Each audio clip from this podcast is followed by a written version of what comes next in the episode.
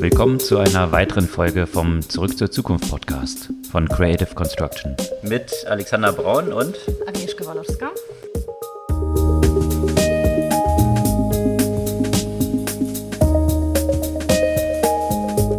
Was gab's Neues letzte Woche?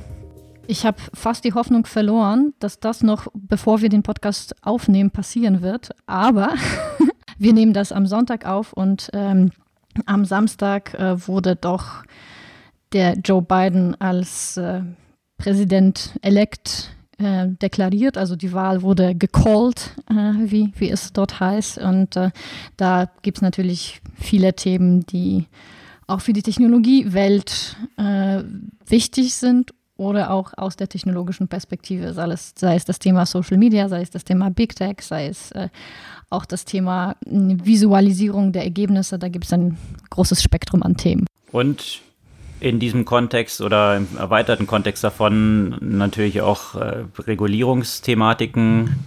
Da gab es eine Entscheidung in Kalifornien jetzt rund um Uber und Gig Economy und solche Themen. Und eine überraschende News, die reingeplatzt ist aus China. Der größte Börsengang der Geschichte ist mal eben 48 Stunden vor dem tatsächlichen IPO abgeblasen worden. Bei N Financial. Da gibt es noch ein paar interessante Einblicke zu. Und wenn, wenn wir jetzt bei China sind, da gibt es natürlich immer das äh, Thema äh, TikTok. Äh, also Bidens möchte auch auf die Börse gehen und äh, dafür wollen sie noch ein bisschen Geld raisen. Und äh, rund um Raisen oder IPOs und Exits, da gab es in Deutschland vergangene Woche sehr spannende oder eine große Schlagzeile, kurz nachdem wir unsere letzte Podcast-Folge aufgenommen haben, rund um Flaschenpost, also den Getränkelieferdienst. Um jetzt weiter in Deutschland zu bleiben, da gab es noch zwei, zwei weitere News. Einmal Amazon öffnet den ersten Amazon Air Hub in Leipzig-Halle. Dann auch wieder in dem Bereich Startup, Finanzierung etc. Vivid Money äh, hat jetzt auch äh, 15 Millionen Euro geraced und hat jetzt eine Bewertung von, von 100 Millionen. Und als Ausblick dann vielleicht noch abschließend dann rund um diese Thematik von Geld raisen steht wahrscheinlich kommende Woche die Ankündigung von Airbnbs Börsengang an.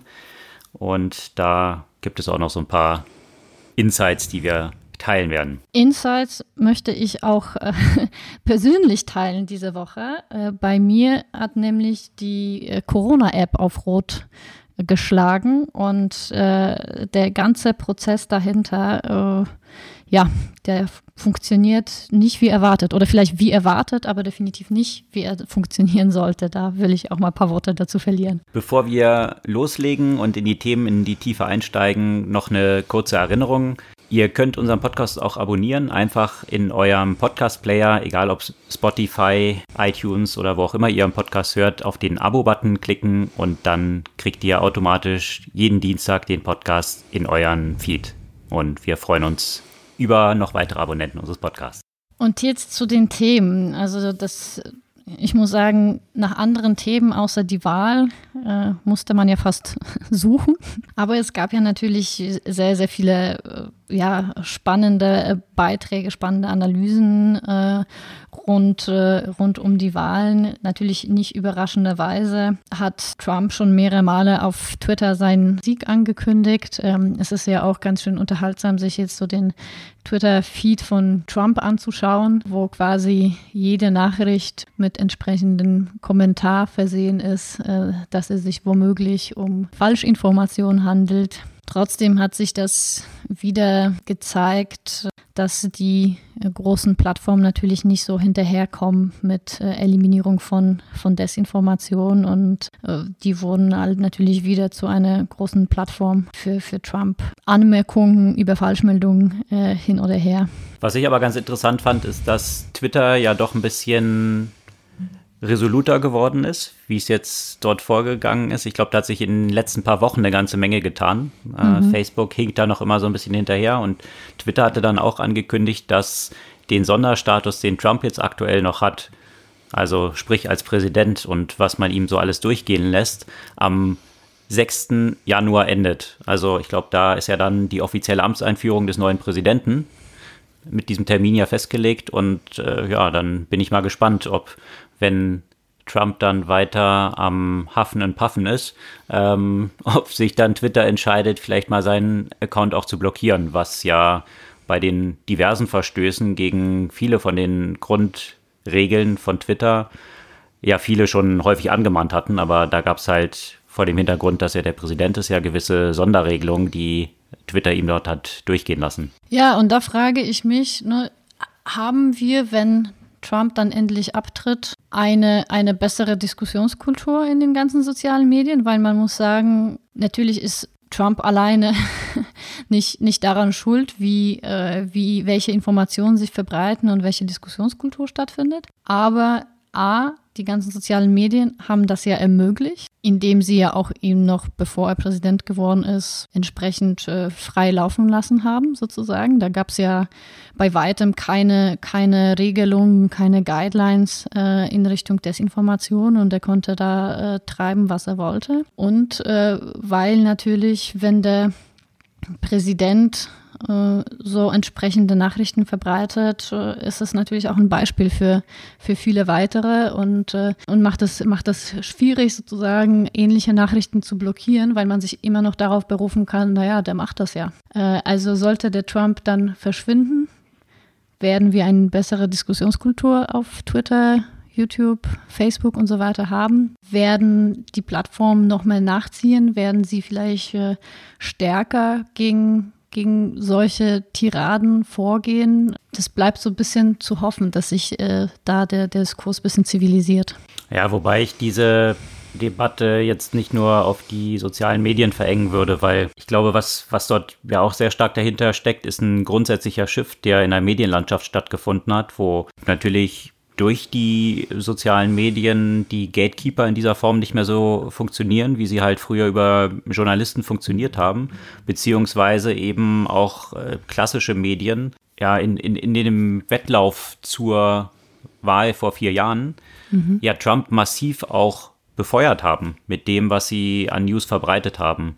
Das heißt, äh, viele, zum Beispiel New York Times, na, einzelne andere sind dann nachher angetreten, haben gesagt, dass sie eigentlich eine Mitschuld tragen für die Reichweite, die sie Trump verschafft haben. Mhm. Und äh, das hängt ja wiederum auch mit der Aufmerksamkeit. Also es ist ja schon entertaining, was er dort verbreitet. Ja, äh, Klar. das wird ihm keiner abstreiten. Und Entertainment verkauft halt äh, Werbung, mhm. weil du natürlich äh, Traction, also Zugriffe damit bekommst und so weiter. Also ist so ein grundlegendes Problem, was in diesem Modell auch irgendwo liegt, wo du früher halt Gatekeeper hattest, plus jetzt hast mhm. du soziale Medien ohne die Gatekeeper, wo Trump diese Medien eigentlich nicht mehr braucht, um Millionen Leute zu erreichen. Und weil das der Fall ist, müssen eigentlich die traditionellen Medien äh, jegliche News oder in Anführungsstrichen News, die dann äh, über soziale Medien direkt rausposaunt wird, auch wiederum aufnehmen und auch wiederum verbreiten, was diesen Effekt noch weiter verstärkt. Ja. Mhm. Also ich glaube, es ist halt ein grundsätzliches Problem, in dem Wandel von der Funktionsweise von Medien, die durch das Internet eingetreten ist, äh, die sicherlich noch viele Learnings auf allen Seiten, nicht nur Social Media, sondern auch auf journalistischer Seite und äh, sämtlicher, sämtlicher Bürger eigentlich erfordert. Apropos eben klassische Medien, das war ja auch äh, interessant, dass einige dieser klassischen Medien haben sich auch dagegen entschlossen, die etwas bizarre Trump-Pressekonferenz oder seine, seine bizarre Rede zu senden, beziehungsweise haben sie unterbrochen oder zumindest sie eben nicht wiederholt um ihm nicht noch mehr Präsenz zu geben. Äh, ist natürlich, könnte man auf der einen Seite sagen, äh, wenn man jetzt eher dem Trump-Lager angehört, äh, das, ist, äh, das ist Zensur und, und eine nicht ob, äh, objektive Berichterstattung. Auf der anderen Seite können, könnte man sich fragen, haben, ist das jetzt stattgefunden, wovon du gesprochen hast, haben die klassischen Medien aus 2016 gelernt, dass man dass man eben durch, durch Senden so etwas entsprechend äh, unterstützt und oder die Verbreitung äh, davon unterstützt. Wobei ich es faszinierend finde, also jetzt ist es irgendwie dieser Shift zu sehen, was in den letzten vier Jahren irgendwie passiert ist, äh, wo alles zunächst mal ohne Widerspruch dann weiterverbreitet wurde. Also ich finde auch irgendwie merkwürdig, dass äh, jetzt plötzlich nach vier Jahren irgendwie realisiert wird, dass man vielleicht nicht äh, sämtlichen Quatsch verbreiten sollte. Aber ähm, finde ich eine bisschen späte Realis Realisation äh, der ganzen Geschichte. Aber ich muss auch sagen, ich werde äh, einige Sachen vermissen. das muss ich sagen. Äh, oder gibt es, gibt es irgendwas, was du vermissen wirst in, in der Zeit nach Trump? Äh, ja, äh, ich, äh, ich frage mich, was Sarah Cooper jetzt machen wird. die hat jetzt ihre eigene Show. Also Sarah Cooper ist ja für alle, die es nicht kennen, äh, wirklich äh, super faszinierende oder lustige Comedian, die einfach dadurch berühmt geworden ist, dass sie nur Lip-Syncing zu Originalaussagen von Donald Trump gemacht hat und das eben so perfekt in, in ihren Videos da so unterlegt hat äh, mit, mit, ihrem, mit ihrem Acting, dass sie äh, ja, sich extrem stark in Social Media verbreitet hat und damit dann auch gleich eine eigene Netflix-Show jetzt bekommen hat. Also das wird natürlich äh, schwierig, aber das, das, was ich meinte, geht auch so in eine ähnliche Richtung. Ich werde tatsächlich, und das ist wieder dieser, dieser Part Comedian, mhm. ich werde irgendwie Headlines äh, vermissen, von dem man nicht mehr so richtig sagen konnte, also kommen die jetzt vom The Onion oder in Deutschland halt hier von, vom Postillon ähm, oder sind sie Realität? Und äh, da gab es jetzt tatsächlich ein, also das, das ist für mich das bezeichnendste Ende dieser, dieser ganzen Episode. Ähm, und zwar hat Trump eine Pressekonferenz angekündigt. Ähm, Im Four Seasons sollte die stattfinden. Und äh, da sollte sein äh, sehr kompetenter, äh, dafür für diese Pressekonferenz zuständiger Lawyer Rudi Giuliani auftreten und eine Aussage zu der ganzen Geschichte machen. Äh, das Interessante war, sie fand tatsächlich auch äh, im Four Seasons statt.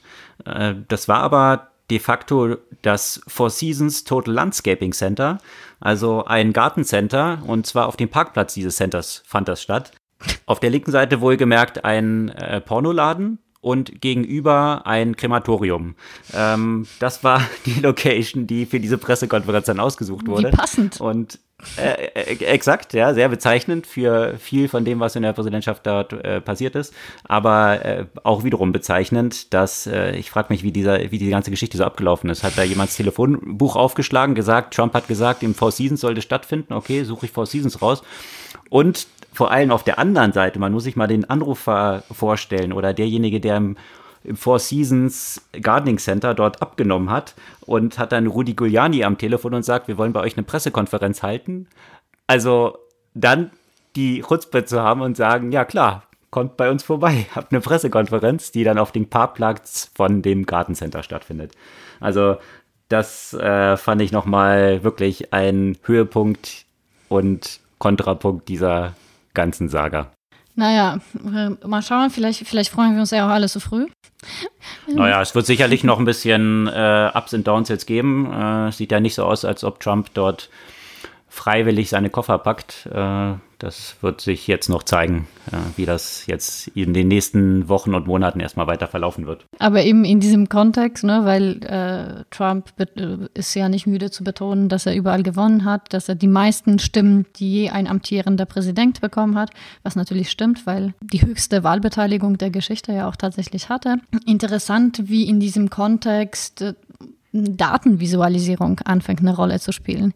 Äh, zum Beispiel hat die, äh, ich glaube, es war die, die Tochter von Trump, die hat die US-Wahlkarte ja geteilt, in denen wir natürlich sehr, sehr große Landflächen ähm, mit rot markiert sind, weil das sind ja auch die Flächenländer, die, die großen Länder in der Mitte ja auch zum Teil, die, die Trump ja auch wählen. Und deswegen, wenn man dieses Bild natürlich betrachtet, sieht es äh, so aus, als äh, müsste Trump mit einer überwiegenden Mehrheit gewinnen.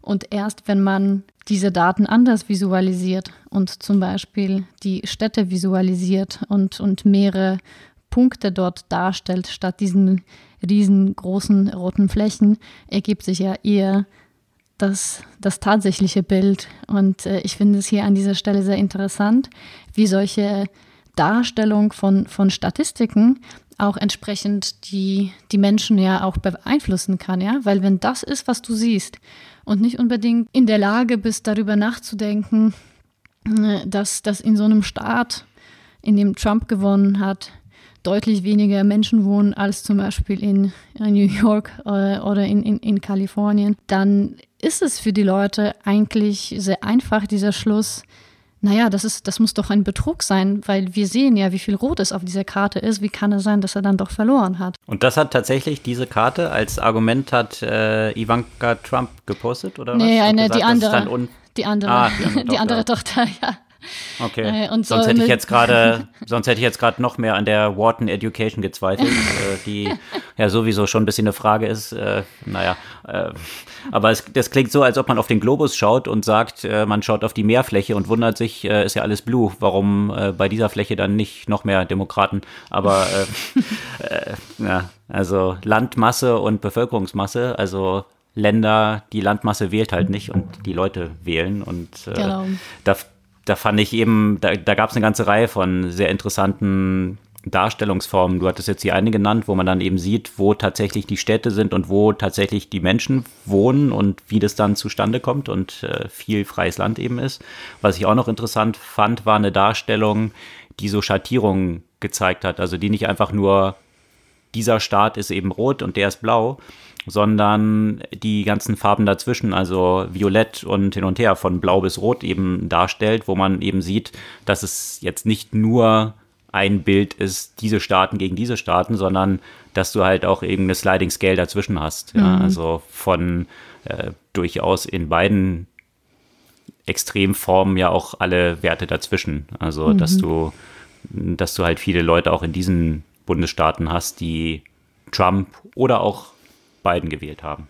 Ja. Also was so ein bisschen ein versöhnlicheres Bild auch darstellt. Und das ist vielleicht auch äh, eine ganz interessante Überleitung, äh, die, die ich spannend fand zu einem Podcast, den ich sehr empfehlen kann, wo es um diese Thematik ging, wie wird eigentlich Konsensus geschaffen, gerade in so einer medial aufgehypten, Social Media Diskussionswolke. Und äh, das, äh, der Podcast, den ich da empfehlen kann, ist äh, The Exponential View.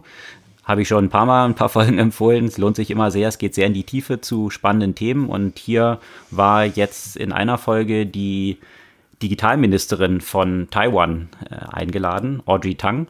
Und äh, das ist aus vor dem Hintergrund eine spannende Geschichte. Sie kam tatsächlich in die Regierung als Ministerin in Form einer größeren Protestwelle, die ich glaube vor drei Jahren in Taiwan äh, stattfand. Und die Regierung hat die Bevölkerung gehört und dort eben eine ganze Menge Maßnahmen ergriffen. Und der, der Hintergrund von Audrey Tang wiederum ist, dass sie eigentlich so aus diesem Hacker-Umfeld kommt. Mhm. Natürlich eben sehr stark typischer Digital Native, aber wirklich tief drin auch in den Technologien und äh, sehr smarte Sachen dort diskutiert, was Taiwan dort eingeführt hat, wie ich finde. Also zum Beispiel auch die Darstellung von den Positionen, die Leute haben können zu bestimmten Themen auf Basis von Avataren und einer relativen Positionierung in der Karte dann darstellen. Also Beispiel, wenn du die Diskussionen hast, wie auch in Deutschland, rund um Taxi versus Uber und die Liberalisierung dieses Marktes und Gig Economy und so weiter, äh, da gibt es ja immer viele Leute, die dafür sind und welche, die dagegen sind. So, aber äh, was in dieser Darstellung meist verloren geht, ist diese ganzen Positionen dazwischen. Mhm. Also viele Leute können sich wahrscheinlich darauf einigen, dass sie, wenn sie mit dem Auto fahren, äh, egal ob es Uber oder ein Taxi ist, dass sie zum Beispiel versichert sein wollen. Oder dass der Fahrer bestimmte Führerscheinklassen äh, haben sollte, was auch immer. Ja, also mhm. eine ganze Menge von, von solchen Sachen. Oder dass er einen bestimmten Mindest, äh, Mindestgehalt äh, bekommen sollte. Und indem Leute zu diesen unterschiedlichsten Themen, die auch in dieser Diskussion drinstecken, Stellung nehmen können und sagen können, hierfür sind sie, hierfür sind sie, hierfür sind sie, findet man eine ganz andere Darstellung, wo, wo, die Leute in dieser Map sich positionieren mit ihren Avataren. Also sind dann vielleicht eben nicht mehr nur in so unversöhnlichen zwei Lagern, sondern es gibt halt viele Annäherungspunkte auch dazwischen, die eine ganz andere Diskussionsbasis dann liefern, als einfach nur, ich bin dafür oder ich bin dagegen. Und mhm. äh, das stellt Audrey Tang als ein zentrales Instrument von einem, ja, etwas gelebterer Demokratie, einer, einer offeneren äh, Kultur der Meinungsfindung dar, die in Taiwan dazu geführt hat, dass man viele Themen viel pragmatischer löst mhm. unterdessen. Also das fand ich äh, eine echt spannende Perspektive, gerade vor dem Hintergrund dieser Polarisierung, die wir so scheinbar in dieser Gesellschaft sehen, scheinbar oder tatsächlich, aber die sicherlich eben noch viele Schattierungen und Farbtöne so dazwischen liefert. Mhm. Ja, spannender Ansatz. Und ähm, gutes Beispiel, das du gerade genommen hast mit Gig Economy und Uber und Lyft, weil mhm. äh, da gab es ja nämlich auch eine Volksabstimmung in Kalifornien zu dem Thema. Wir haben ja auch schon mal darüber berichtet, dass ähm, es ein, ein, ein Gesetzentwurf gab, der auch entsprechend äh, durchkam gegen dass äh, Uber und Lyft und andere ja auch geklagt haben, dass diese Unternehmen verpflichtet hat, die Fahrer als Mitarbeiter einzustufen und äh, nicht als freie Dienstleister. Und ich muss sagen, ich fand es durchaus äh, konfus, was das jetzt bedeutet, diese Proposition 22 das ja quasi so ein ja, Volksbegehren, könnte man sagen, darstellt und äh, über das in Kalifornien eben in einem ja, Popular Vote abgestimmt wurde. Und äh, dafür haben eben Uber und Lyft äh, ordentlich Lobbying be äh, betrieben. Und eben ein Bestandteil von dieser Proposition 22 ist eben, dass, äh, dass die Fahrer weiterhin als Dienstleister betrachtet werden sollen. Trotzdem haben sie so einige ja, Verbesserung, was das Thema äh, Krankenversicherung etc. bei denen angeht, äh, dort eingeführt, um die Chance zu erhöhen, dass das durchgeht. Und tatsächlich ist die Abstimmung über die Proposition 22 im Sinne dieser Unternehmen abgelaufen, was letztendlich bedeutet, dass, dass dieses Gesetz quasi aufgehoben ist und das ist äh, sehr, sehr schwer sein wird, eben diese, diese Art Volksabstimmung äh, im Parlament zu überstimmen. Das, äh, äh, das würde nämlich ein sieben Achtel der Stimmen erfordern und das ist natürlich äh, wohl kaum zu erreichen. Mhm. Sodass sich die Lobbyarbeit von Uber und Lyft dort gelohnt hat, aus ihrer Perspektive zumindest, und eben weiter mit Independent Contractors jetzt genau. gearbeitet wird, die eben keine Festanstellung haben, keine Urlaubsregelungen, keine Sozialversicherung und solche Themen als genau. Konsequenz. Genau. Und hat sich sicherlich auch für sie gelohnt, da zu klagen und, ähm, und äh, erstmal eben durch, durch das Klagen ja auch das Status quo beizubehalten, weil so wie es jetzt aussieht, äh, wird es ja auch tatsächlich beim Status quo bleiben. Mit allen Ups und Downsides, die da einhergehen. Absolut, ja. Würde ich sagen, ja, weil sicherlich für viele die Flexibilität dort drin zu haben äh, ein wichtiger Faktor ist, auch zusätzlich noch Geld zu verdienen. Gleichzeitig aber bei vielen auch eine Abhängigkeit dadurch entstanden ist in ja, für sie prekären Arbeitsverhältnissen. Also ja. Äh, was wiederum deswegen wahrscheinlich diese Überleitung ganz gut äh, zu einer anderen Diskussion führen könnte, wenn man unterschiedliche Standpunkte als nur Ja oder Nein darstellt und äh, vielleicht die unterschiedlichen Schattierungen, die dort drin stecken, in der Möglichkeit, so selbstständiger Angestellter oder wie auch immer oder Freelancer dann halt eben zu sein, äh, noch ein bisschen anders darstellen könnte. Mhm. Ja, Regulierung spielt auch in einem anderen sehr prominenten Beispiel eine Rolle und äh, zwar gab es natürlich unter Trump hier so ein bisschen Gegenfeuer, was China angeht und die Einflussnahme von China auf Wirtschaft und die Unternehmen, das äh, hattest du vorhin ja schon erwähnt, äh, steigst du nachher mit TikTok, glaube ich, noch mal ein bisschen mhm. tiefer ein.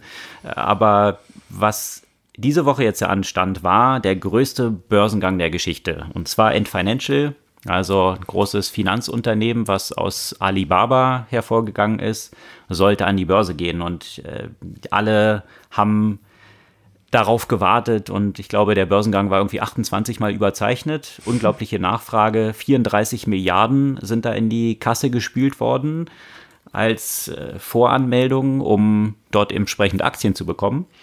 Und 48 Stunden vor dem Börsengang hat die chinesische Regierung das gecancelt. Hm. Sprich, Ant Financial kann jetzt diese Milliarden wieder an die Investoren zurückgeben, also an die Subscriber von, der, von, von diesem Börsengang, äh, weil sie den Börsengang nicht durchführen durften. Und das hat einen Hintergrund. Und zwar hat Jack Ma vor zwei Wochen, also Jack Ma, der Gründer von Alibaba und dem, dementsprechend halt auch der Kopf dann von Ant Financial, hat auf einer Konferenz eine Rede gehalten und äh, vor ihm war ein Regierungsoffizieller, der gesagt hat, dass es halt immer wichtig ist bei Regulierungen, die Risiken abzuwägen im Finanzsystem und äh, ja, dass da ein, ein, äh, ein Gleichgewicht zu finden. Und äh, Jack Ma, der ja ziemlich outspoken ist, ähm, hat danach eine Rede gehalten und hat, hat gesagt, dass, äh, dass man nicht ein System, was aus Flugzeugen oder Flughäfen basiert, mit Gesetzen aus der Eisenbahnzeit regulieren kann. Und äh, dass das Finanzsystem von China, was die Regulatorik äh, angeht, nicht mehr up-to-date ist. Mhm. Und das war natürlich ein ziemlicher Affront gegen mhm. die chinesische Regierung. Und äh, wie man jetzt gesehen hat, hat sie das zwei Wochen auf sich sitzen lassen, um dann ihn richtig vorzuführen und 48 Stunden vor dem Börsengang die Sache zu canceln. Also das zeigt auch natürlich nochmal auf, was natürlich in China auch für Probleme dort existieren, wie stark die Regierung recht willkürlich auch in solche Geschehnisse von Privatunternehmen natürlich eingreift, was ja auch immer das Argument von Trump gewesen ist, dass letztendlich die Unternehmen ja letztendlich, ob es ein TikTok ist, die immer sagen, sie sind ganz unabhängig mit ByteDance, letztendlich ja schon in der Hand der Regierung sind. Das sieht man hier ja nochmal. Die Regierung mhm. kann hier einfach den Teppich unter den Füßen wegziehen und zack ist so ein Börsengang gecancelt. Äh, das äh, wird sicherlich jetzt nicht das Vertrauen in den chinesischen Finanzmarkt unbedingt stärken. Äh, die Investoren, die jetzt dort natürlich Milliarden Richtung China schieben wollten, müssen sich jetzt andere Anlagemöglichkeiten suchen. Die mhm. Aktien äh, in Nasdaq sind dann auch in der kommenden Woche kräftig nach oben geschossen. Das hatte natürlich mehrere Gründe, aber sicherlich auch mit dem Grund, dass jetzt einfach 34 Milliarden, die jetzt sonst in ein Financial geflossen sind oder wären, jetzt irgendwie anders allokiert werden mussten. Also sicherlich hat das mit auch beigetragen, dass die Börse halt in den USA mit dem Nasdaq wieder kräftig nach oben ging. Aber das zeigt so ein bisschen eben diese, diese Schwierigkeiten auf, die, die da in so einem System wie China dann halt auch stecken, wo äh, man auf alles gefasst sein muss und so eine Entscheidung auch mal so über Nacht getroffen werden kann. Ja, da ist es ja auch äh, natürlich die Frage, wie es bei Bidens wird, ne? Weil Bidens äh, plant ja angeblich auch ein IPO, äh, wollen aber noch davor auf dem privaten äh, Markt sozusagen äh, noch, noch zwei, äh, zwei Milliarden raisen. Und äh, da fragt man sich, äh, wer, wer da jetzt einsteigen wird. Ne? Die werden jetzt schon von Sequoia gebackt. Äh, ähm, es wird ja auch davon gesprochen, dass da jetzt äh, Oracle jetzt auch einsteigt, ne? zusammenhängt mit dem ganzen Deal rund, rund um die, ähm, die geplante Verbotsgeschichte in den USA. Und sowohl Sequoia als auch Oracle wird ja eine gewisse Nähe zu Trump nachgesagt, so dass man sich dann auch wieder hier fragt, welche Konsequenzen für dieses Deal die Tatsache haben wird, dass der Trump jetzt ab voraussichtlich abgewählt wird. Also auch das ist auch eine, eine komplexe Geschichte rund um TikTok die ganze Zeit. Und ähm, ähm, die, die Bewertung von äh, nach der Finanzierungsrunde von zwei Milliarden sollte, von, sollte bei 180 Milliarden Dollar liegen. Das ist ja auch nicht, nicht ganz ohne. Wäre ja auch kein kleiner Börsengang. Absolut.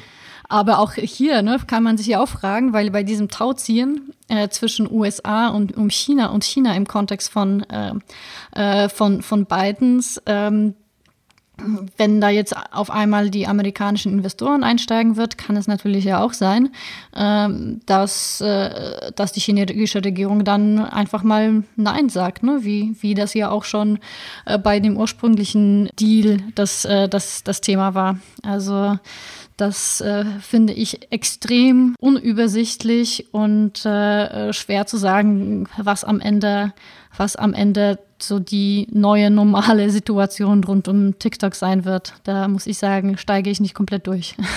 ja, auch was jetzt tatsächlich in den USA dort passiert. Also ob jetzt dieser Deal mit Oracle jetzt erstmal vom Tisch ist? Spielt der irgend noch eine Rolle, was ja unter Trump da ausgehandelt wurde? Oder mhm. ist es jetzt einfach komplett gecancelt?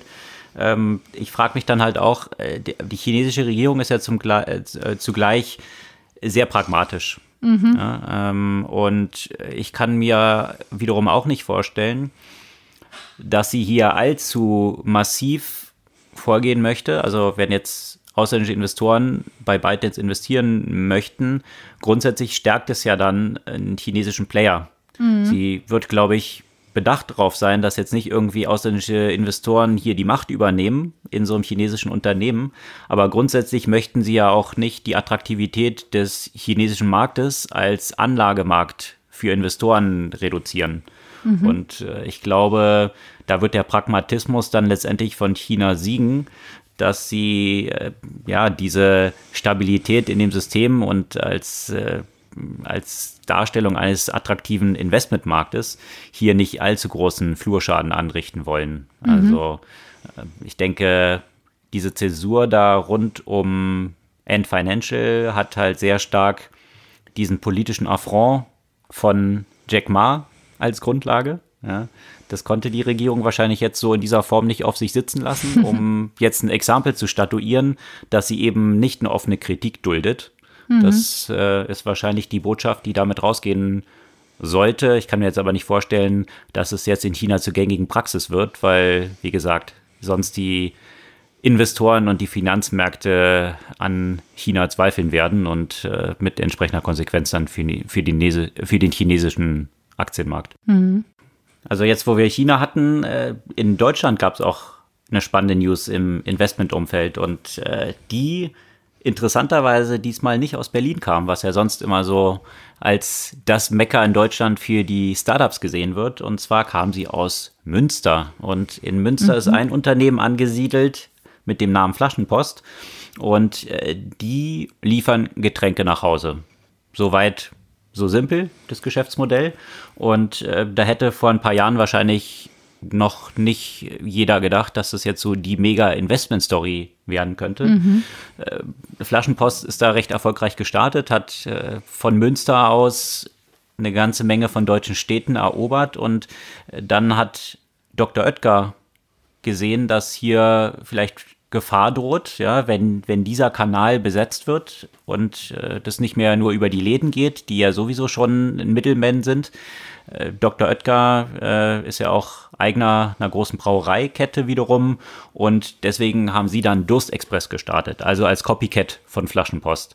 Und mir war das tatsächlich in Berlin auch hier viel präsenter. Ich glaube, die sind stärker eben hier in, in Berlin auch äh, oder früher in Berlin gestartet, als es dann mit Flaschenpost der Fall war. Zumindest so im Stadtbild mhm. konnte man, finde ich, so in den letzten zwei Jahren, also kaum an einem Durstexpress-Auto vorbeikommen. Also teilweise ja. in ganzen Flotten fuhren die hier durch die Stadt. Und äh, deswegen fand ich es ganz interessant jetzt zu sehen, dass aber de facto Flaschenpost immer noch viel stärker gewachsen ist als dort Dr. Oetker mit seinem Durstexpress. Und äh, mhm. das finde ich wiederum so ein interessantes Beispiel dafür, dass ein Corporate mit sehr viel Geld, wie sie dort reingehen, trotzdem vielleicht äh, nicht der ausgemachte Gewinner ist und die Skalierung nicht notwendigerweise besser dann hinbekommt, als es jetzt hier so ein Startup hinbekommt. Und hm. das äh, hat jetzt bei Pla Flaschenpost tatsächlich in Zahlen dazu geführt, dass sie allein im Oktober diesen Jahres, hat natürlich Corona und diese ganze Entwicklung dann auch noch kräftig geholfen, 27 Millionen Umsatz gemacht haben und äh, auf Jahresbasis 320 Millionen Euro an Umsatz. Mhm. Und äh, das für ein Unternehmen, was gerade mal vier Jahre alt ist, also 2016 gestartet und äh, das musste jetzt anscheinend Oetker auch einsehen und die haben Flaschenpost jetzt für sage und schreibe eine Milliarde gekauft. Mhm. Und das ist ja doch mal ein Paukenschlag, würde ich sagen. Mit so einer Bewertung, äh, das gibt es in der deutschen Startup-Szene ja nicht so häufig, äh, ein Exit dieser Größenordnung.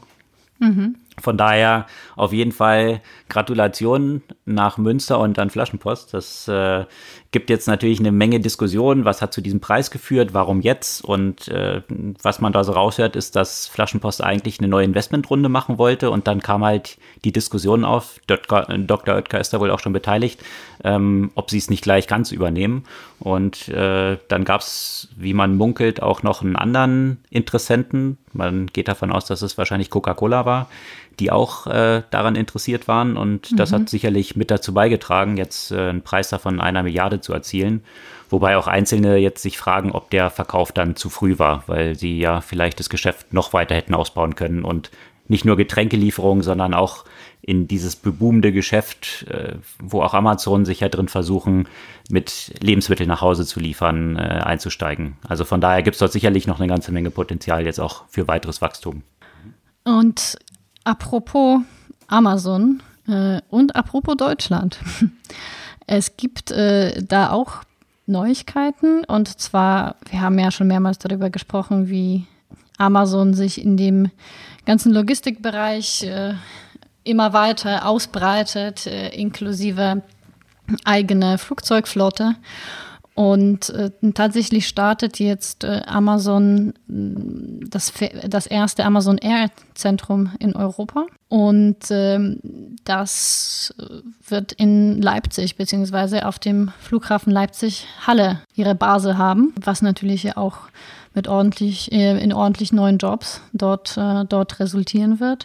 Und ja, ich äh, bin gespannt, was, was das letztendlich für die Expansionspläne von, von Amazon ja auch weiter bedeuten wird. Na, es ist auf jeden Fall, also einerseits für, für Lieferung grundsätzlich, aber auch eben in diesem ganzen Feld von, von äh, dem jetzt auch Flaschenpost unter, äh, unterwegs ist, wo Amazon ja mit Amazon Fresh rein will. Mhm. Also gerade in Zeiten von Corona auch dieses, diese kurzfristigen Lieferungen auch von Groceries, also von, von Lebensmitteln und, und solchen Artikeln nach Hause äh, noch ein großer Wachstumsmarkt und äh, wird sicherlich Gut. spannend zu. Mhm. Das wird jetzt wahrscheinlich nicht mit dem Amazon Air passieren, aber. Nein, aber diese, diese Expansion, ich denke, mhm. was, was dort halt eine zentrale Rolle spielt, ist auch, wenn man sich jetzt anschaut, ähm, wo Amazon seine Zukunft sieht und, und welche Challenges es auch sieht. Und wenn man jetzt so ein bisschen weiter nur, also sprich ein, zwei Monate in die Zukunft schaut, ja, mhm. Weihnachtsgeschäft und all diese Themen, die anstehen. Absolut. Wenn wir uns jetzt vorstellen, Corona und dieses Umfeld, was wir jetzt haben und äh, an welchem Anschlag die Lieferanten, also DHL und Co., an Weihnachten grundsätzlich sind, im letzten Jahr und den Jahren davor, mhm. und jetzt noch Corona dazu rechnet, wird das Auslieferungssystem diesen Winter sicherlich weit über die, die, äh, die Kapazitätsgrenzen gestretched werden. Ja. Also äh, das, das wird zu extremen Lieferproblemen führen, bin ja. ich fest davon überzeugt, diese Absolut. Weihnachten. Absolut. Und dementsprechend muss Amazon, wenn sie halt hier vorbauen wollen,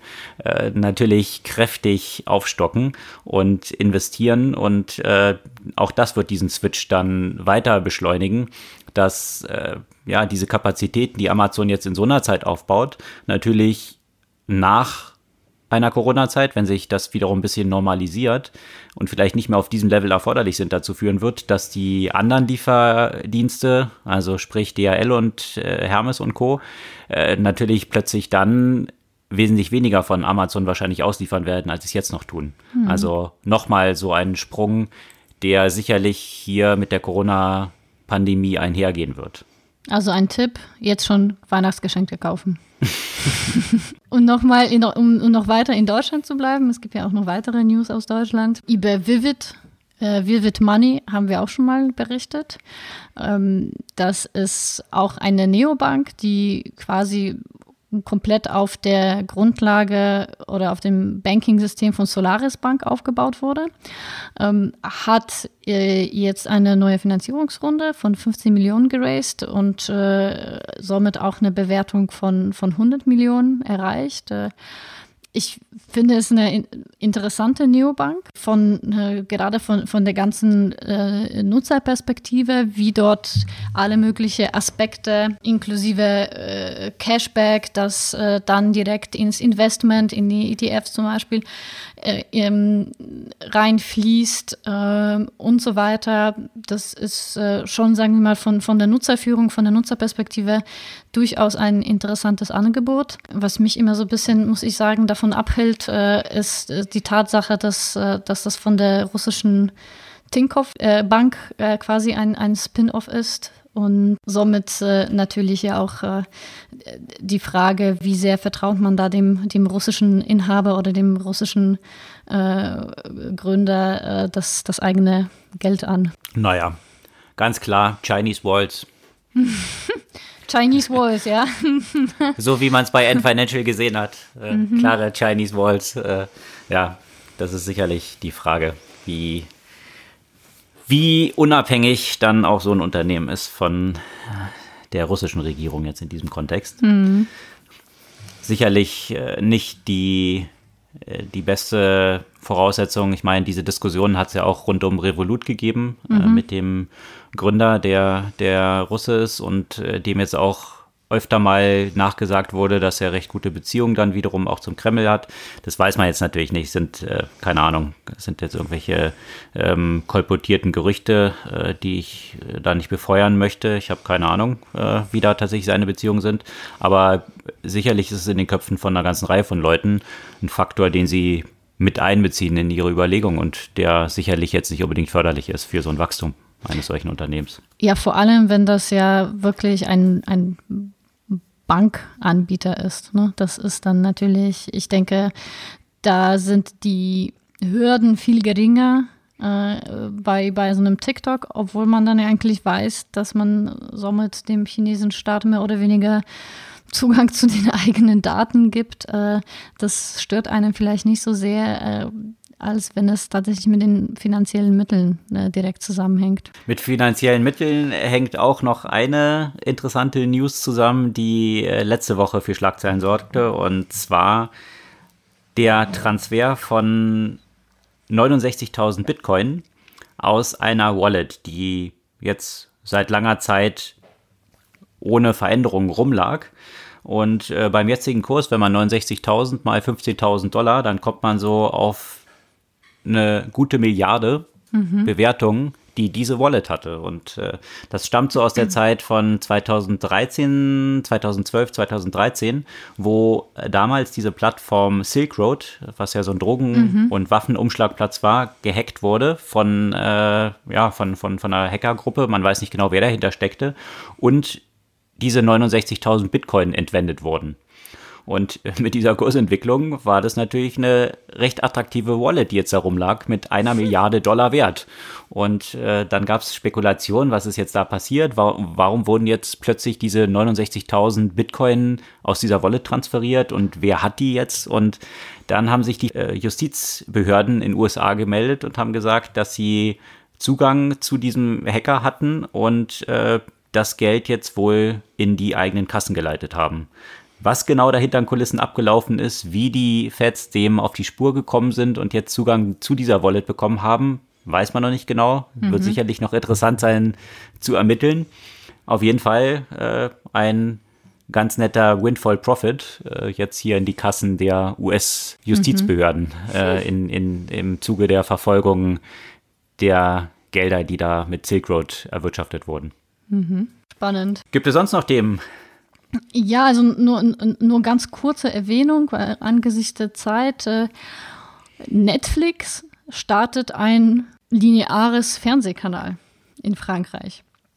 Das fand ich tatsächlich sehr spannend, weil äh, was Netflix ja eigentlich macht, ist äh, mehr oder weniger den Krieg dem linearen äh, Fernseher auszusprechen oder die, das lineare Fernseher zu disrupten. Und äh, Netflix startet das äh, tatsächlich in Frankreich, da es wohl von dort gerade so die, die Signale kommen, dass die Menschen gerne eben so eine Art lineares Kanal haben möchten, weil sie ja nicht ständig wählen wollen, weil sie gucken. Die Option Paralyse wieder so ein bisschen Genau. zurückzuführen und damit äh, die Entscheidung den Leuten abzunehmen. Exakt. Und ich finde das, äh, dass ich das einen sehr spannenden Ansatz. Äh, Das testen sie jetzt. äh, Das, also natürlich muss man ein Netflix-Abonnent sein, um dazu Zugang zu, kommen, zu bekommen.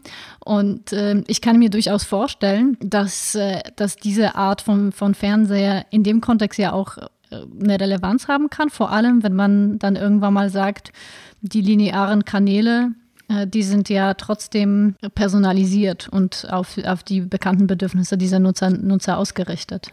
Das soll jetzt äh, kein linearer Kanal, der gleich für alle ist sein, sondern. Also im Moment einfach was- schon, im Moment schon, Okay. äh, so wie so, so wie so wie die, die Nachricht, äh, so wie ich die Nachricht interpretiere, aber sicherlich äh, hat das in diese Richtung ja auch Potenzial, dass man dann irgendwann mal sagt, okay, da hat ja jeder seinen persönlichen Stream, in dem er einfach, äh, der zwar so, so, so eine Art lineares Kanal ist, aber die, die Nachrichten sind ja trotzdem auf jeden Nutzer angepasst.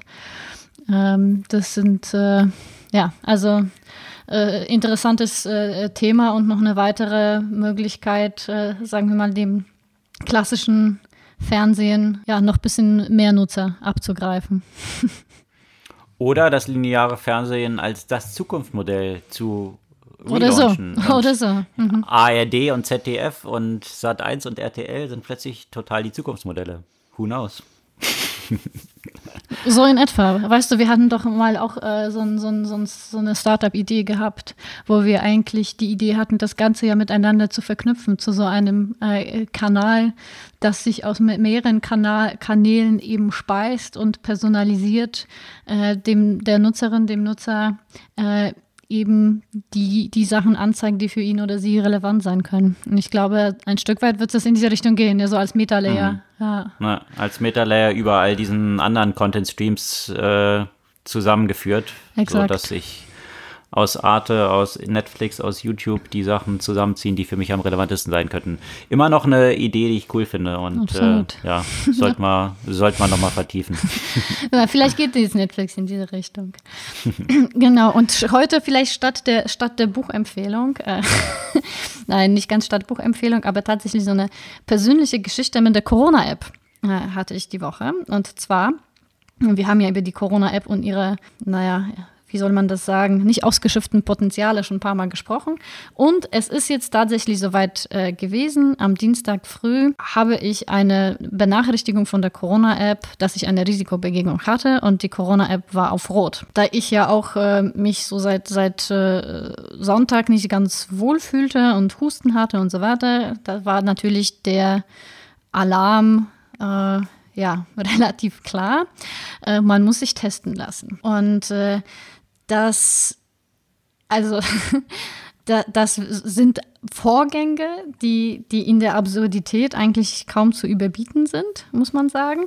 Also als erstes ähm, bekommt man quasi bei der App die Empfehlung, sich bei dem zuständigen Gesundheitsamt zu melden, was ich natürlich brav tue, rufe die Nummer an und da äh, lacht die Frau und sagt, was soll ich denn jetzt machen? Sie müssen jetzt zu dem Hausarzt gehen. So, ja, weiß ich noch was.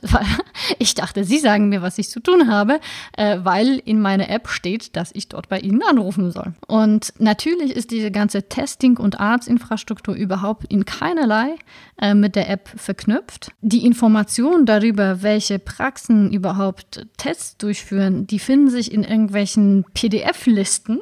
Ja, es gibt auf der Seite des Gesundheitsamtes so paar angeblich offizielle Corona-Teststellen, äh, bei denen man nicht mal durchkommt, wenn man versucht anzurufen. Also ich habe von dem Tag äh, ein, meine Anrufliste, die besteht wahrscheinlich aus, aus 45 äh, unterschiedlichen Telefonnummern, die ich angerufen habe, um einen Test zu bekommen.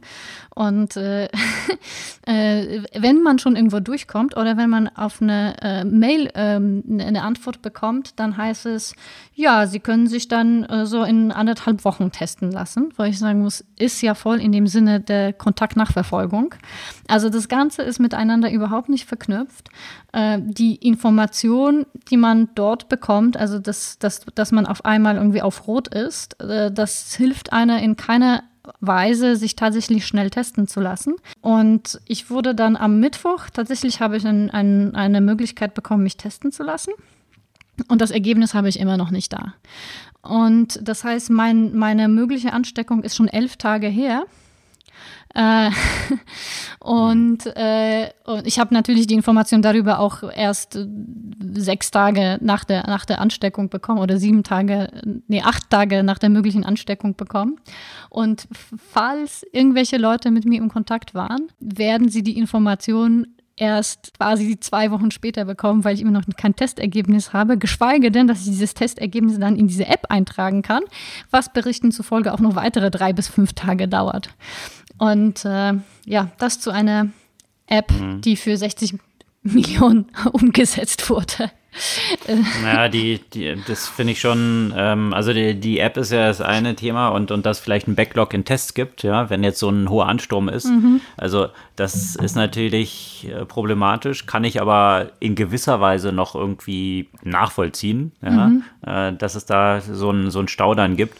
Was ich aber nicht nachvollziehen kann und das, was du eben gesagt hast, was äh, mir auch ein Freund berichtet hat, der tatsächlich positiv getestet wurde.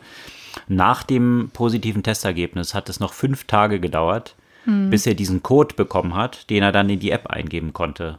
Ich meine, was genau in dieser Prozesskette funktioniert dann da so desaströs, dass ich meine, die Leute noch fünf Tage rumlaufen können, die mit ihm in Kontakt waren, ohne mhm. dass sie eine Warnmeldung bekommen. Also auf diese Weise ist die Verbreitung ja wirklich nicht äh, in, in den Griff zu bekommen, wenn sich dann Leute auf diese App dann verlassen. Also das, äh, das kann ich tatsächlich von dieser Prozesskette dann nicht so richtig nachvollziehen, was dort äh, hinter den Kulissen stattfindet. Nee, und ich weiß gar nicht, also ich meine, ich frage mich dann jetzt auch wirklich, warum soll man diese App weiter nutzen? Weil der Mehrwert, klar. also klar, ich habe die Benachrichtigung bekommen. Die Benachrichtigung habe ich nach acht Tagen bekommen. Äh, da ich mich erkältet fühlte, wäre ich ja äh, eh zu Hause geblieben äh, und, und mehr bietet es nicht an. Ne? Und, und vor allem das ganze Ökosystem ist einfach nicht integriert. Das, äh, also natürlich kann man sich zig Verbesserungen des Prozesses äh, vorstellen und, äh, und vor allem, weißt du, diese User Experience, in der man, man die Menschen da komplett irgendwie alleine da lässt. Du kriegst es auf Rot und findest du keine klare Aussage, was es bedeutet, was du, was du tun, äh, was du zu tun hast und so weiter. Das mhm. ist ähm, nur, also so eine Frage. Ich war ja quasi zu dem Zeitpunkt, ähm, als, an dem ich mich potenziell schon angesteckt habe, äh, war ich einmal essen soll ich da anrufen und sagen, dass ich womöglich äh, positiv getestet werde irgendwann und sie deswegen am liebsten allen, die auch da waren, äh, eine, eine, Nachricht schicken, also sie informieren? Das, das weiß man alles einfach nicht. Und das ist, ähm, das, das ist etwas, ne, was mit dem Ziel entwickelt wurde, eben die Kontakte zu tracen und vielleicht den Leuten etwas, etwas Sicherheit äh, geben. Äh, aber in dem Moment, in dem die, die App auf Rot ist, äh, hast du gar keine Sicherheit mehr, sondern bist einfach nur verwirrt. Also hm. usability-technisch echt, echt eine ziemliche Nightmare, muss man sagen. Hm. Also auf jeden Fall hier noch viel Verbesserungspotenzial. Also sollte das Ganze noch, noch etwas länger dauern mit der Corona, sollte man sich wirklich überlegen, ob man da nicht, nicht zumindest ein bisschen was optimiert. Hm. Hast du eine Buchempfehlung für diese Woche oder war das jetzt die, der Ersatz der Buchempfehlung? Nein, äh, ich möchte heute eine Podcast-Empfehlung aussprechen. Äh, und zwar äh, so eine neue Podcast-Serie, die ich zusammen mit äh, einer Kollegin gestartet habe.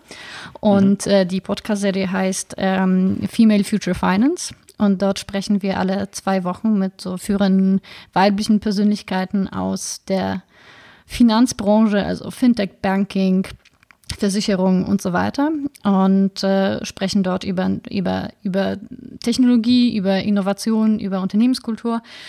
Und das, worüber wir nicht sprechen, ist, wie ist es als Frau, weil das eine Frage ist, die wir alle Frauen in, in der Branche oder grundsätzlich in der Tech-Branche schon viel zu häufig gehört haben. Das heißt, wir sprechen wirklich über eben Technologie-Innovationsthemen und äh, das soll ja auch das Besondere an dem Podcast sein. Und die erste Folge ist seit Freitag online mit der äh, Sibylle Strack äh, von äh, Contest. Cool. Gratulation dazu. Verlinken wir natürlich auch in den Show Notes unseres Podcasts und auch äh, auf unserer Podcast-Blog-Seite. Dann könnt ihr dort auch reinhören und äh, ich bin gespannt. Das soll es für diese Woche gewesen sein. Äh, sämtliche Artikel, über die wir gesprochen haben, verlinken wir natürlich genauso in den Shownotes und auf unserer Podcast-Blog-Seite und freuen uns wie immer über eure Kommentare und euer Feedback und Likes und natürlich auch Abos unseres Podcasts. Wir freuen uns auf kommende Woche. Bis dann.